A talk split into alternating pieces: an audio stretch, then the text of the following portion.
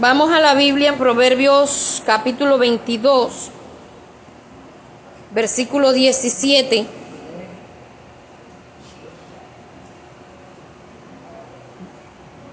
Proverbios 22, 17 al 19. Dice la palabra de Dios en el nombre del Padre y del Hijo y del Espíritu Santo. Amén. Inclina tu oído y oye las palabras de los sabios. Aplica tu corazón a mi sabiduría, porque es cosa deliciosa si las guardares dentro de ti, si juntamente se afirmaren sobre tus labios, para que tu confianza sea en Jehová, te las he hecho saber hoy a ti también. Padre, te bendecimos, Dios mío. En estos momentos, Señor, te pedimos por favor que tú hables a nuestras vidas, a nuestros corazones, que tú seas obrando en lo profundo de nuestro ser, Señor. En el nombre poderoso de Jesús. Amén. Pueden sentarse, mis amados. Si ustedes, no sé eh, si en la Biblia de ustedes, en la parte de arriba, dice preceptos y amonestaciones. Preceptos y amonestaciones. Entonces está hablando de unos consejos y unas amonestaciones que, que nos sirven para nuestra vida diaria, como el consejo que les di ahora rato, eh, y que aquí nos está haciendo ver Salomón, y dice, inclina tu oído y oye las palabras de los sabios. Cuando uno inclina el oído, es para oír con más detenimiento, para prestar atención. ¿verdad? Y no es que uno haga ni la, ni la gallina o el gallo, sino que es una manera de decir, presta más oído, presta atención, detente a escuchar. Porque a veces estamos escuchando las palabras de las personas eh, que hay personas que cada cosa que dicen tienen una profundidad tremenda que uno quisiera fuera mantener como con una grabadora atrás de esa persona. Porque todo lo que habla está lleno de sabiduría, de consejo, de, de fundamento, de tiene peso la palabra, todo lo que dice.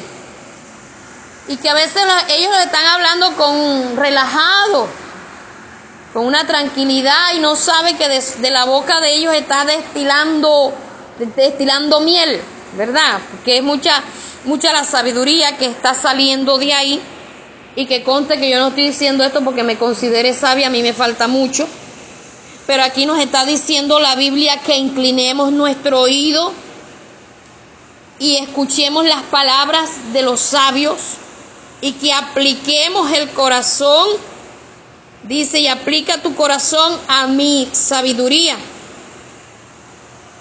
Y estuve buscando el significado de la palabra aplicar.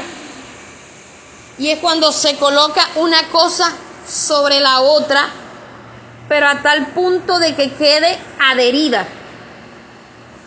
Y me puse a pensar que no es poner algo, sino que yo tengo que ejercer presión tengo que, si es posible, sobar, si es una crema, sobar, frotar para que esa crema se introduzca, quede adherida en la piel.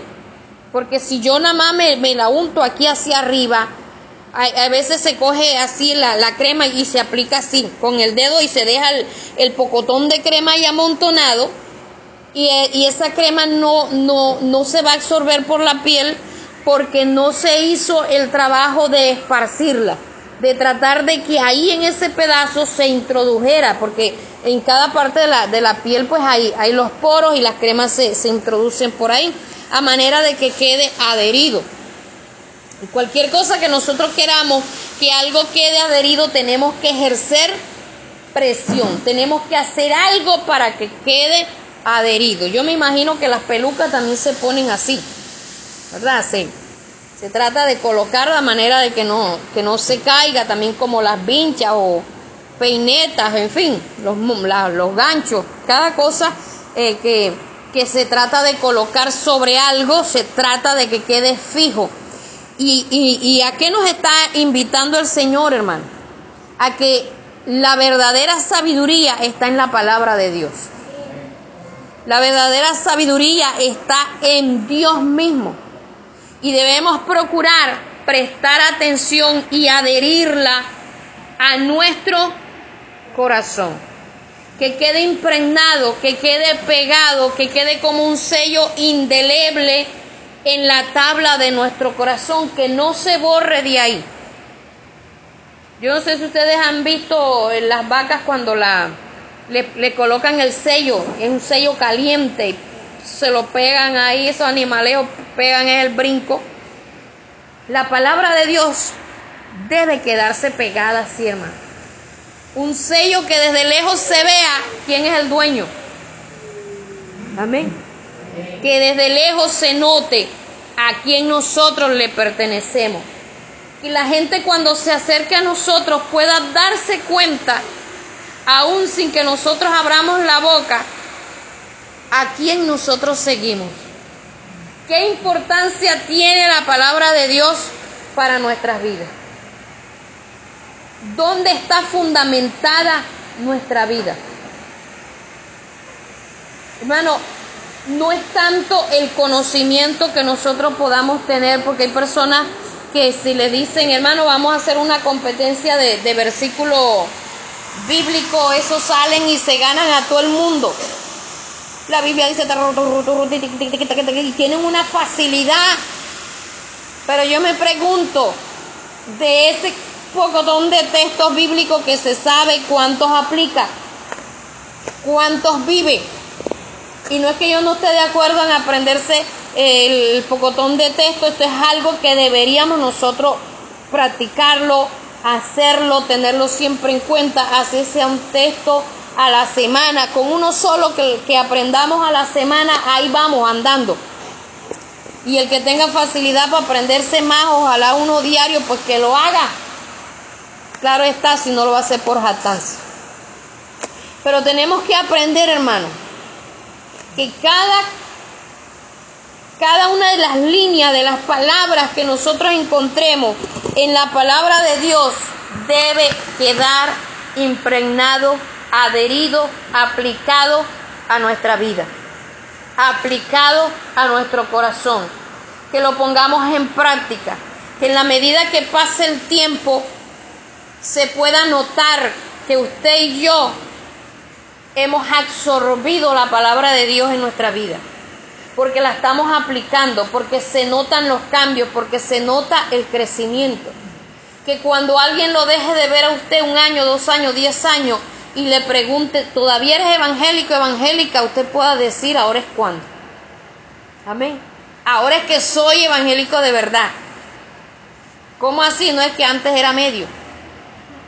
Ahora soy más. Sí, antes era evangélico pirata, evangélico chimbiado, evangélico corrupto, evangélico a medias y sin zapatos.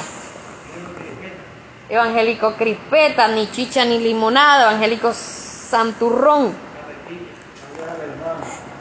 alias el hermano. Antes, hermano. Pero ¿qué pasa? Que eso se tiene que notar es en nuestro diario vivir.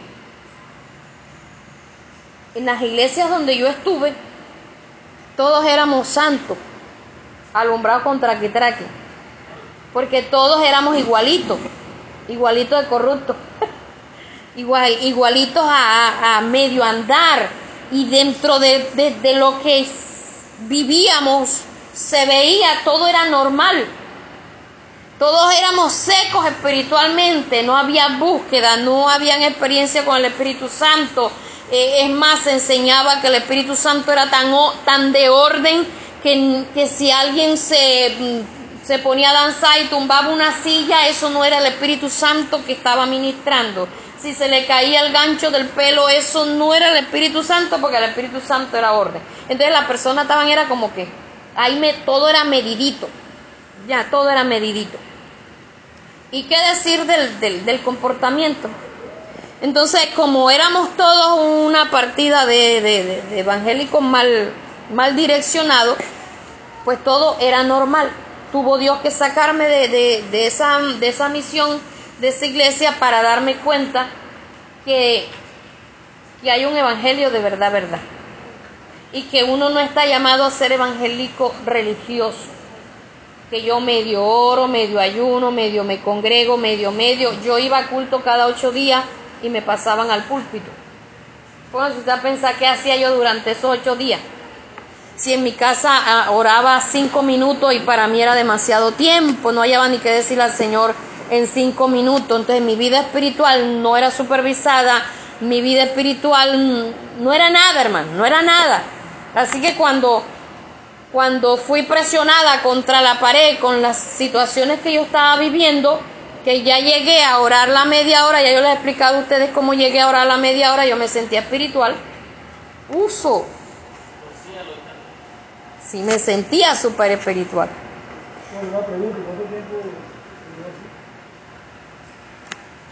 Toda una vida. Voy a pensar del 80, del 81 al 98. Saque cuenta por ahí.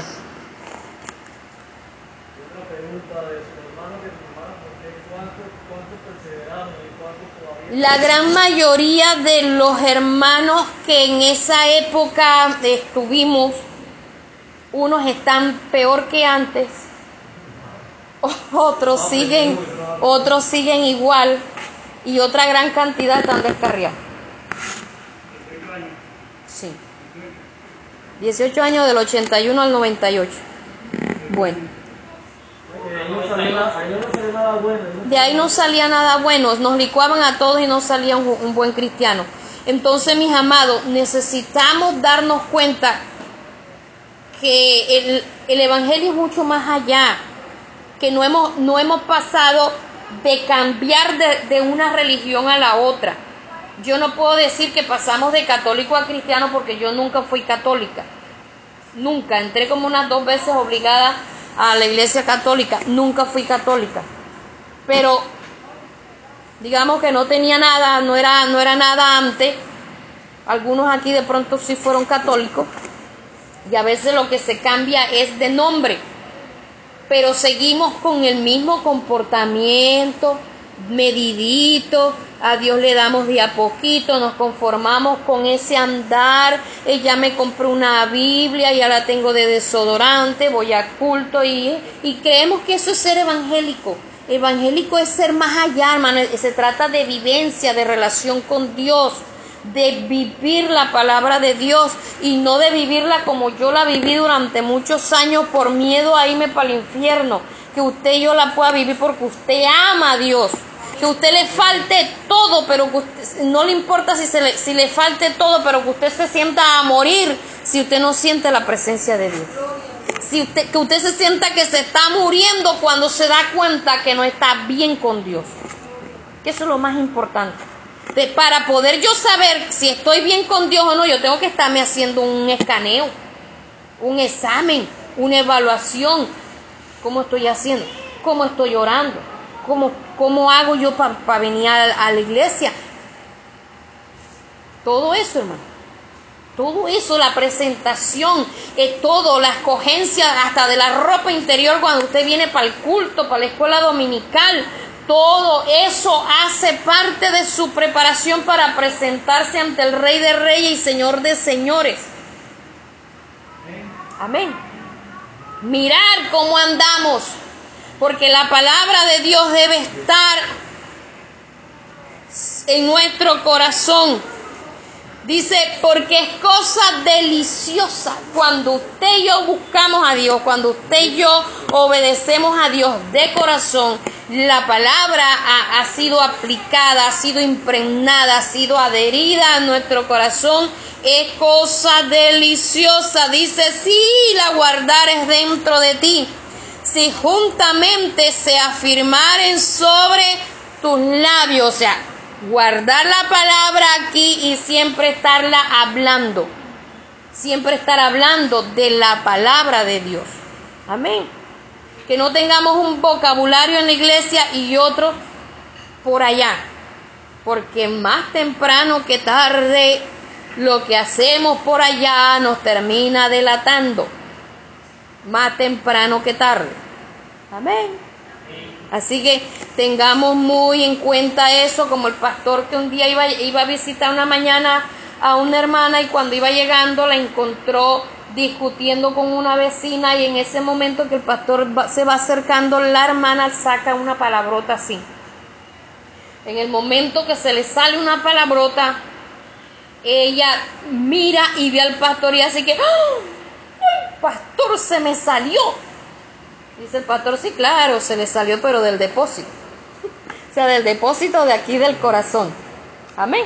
En esos momentos de confrontación, en esos momentos sale lo que está allí guardado en el corazón, guardado en el subconsciente, guardado en el medio que nos rodeamos, sale lo, de lo que comúnmente nosotros nosotros hablamos. Entonces debemos tener mucha, mucho cuidado con todo esto, hermano, no para vivir una vida de apariencia, sino para vivir una vida de transparencia delante de Dios, porque eso es lo que es ser íntegro íntegro es 100%.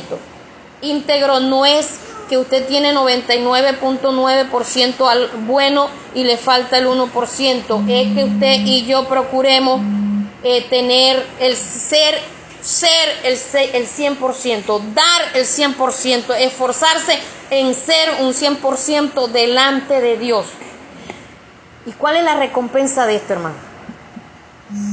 Dice, para que tu confianza sea en quién? En Jehová. Para que tu confianza sea en Jehová, que te ha hecho saber hoy, que tú lo te las ha hecho saber hoy a ti también. ¿Usted sabe lo que es confiar en Dios, hermano? No importa lo que esté pasando, no importa las circunstancias, uno sabe que Dios siempre va a responder. No importa lo que esté sucediendo, no importa lo que a usted le duela, no importa que la necesidad que esté pasando, la situación que está pasando, usted sabe que Dios tiene todo bajo control, que Dios siempre llega justo a tiempo. No importa, no importa que la vida se le ponga de cuadritos y patas arriba, pero su confianza si está puesta en Dios, eso le ayuda a vivir con serenidad. Amén. Tenemos momentos de flaqueza, tenemos momentos en que lloramos, tenemos momentos, momentos en que em, hasta nos quejamos, ¿verdad? Pero hacer de una vez, bueno, dije lo que dije, Señor, perdóname, de pronto no estoy entendiendo la razón por la que estoy pasando por esta situación, pero yo sé que tú te vas a glorificar. Yo sé que de esta no me voy a morir. Amén. Yo sé que tú me vas a dar la victoria. Yo sé que tú eres un Dios que sana. Yo sé que tú eres esto, que tú eres esto. hermano, y cuando hacemos esto, nuestra, nuestra fe se renueva. Amén. Entonces procuremos que la palabra de Dios esté adherida en lo profundo de nuestro corazón. Para que no, no obedezcamos a Dios a la brava que obedezcamos a Dios porque le amamos. Y ahí es donde le vamos a encontrar el gusto al Evangelio. Ahí donde le vamos a encontrar el sabor a la palabra de Dios. Ahí donde vamos a disfrutar la palabra de Dios. Amén. Es que usted va a decir, ¿y cuántos años? De... Ay, ya tengo ya, tengo 20 años. Pero ya estoy como que, como que renuncio. O sea, ¿por qué? Porque la gente se va aburriendo. ¿Y por qué se va aburriendo? porque no le ha encontrado el sabor a Cristo, hermano. A Cristo entre más nosotros lo saboreamos, mejor sabe.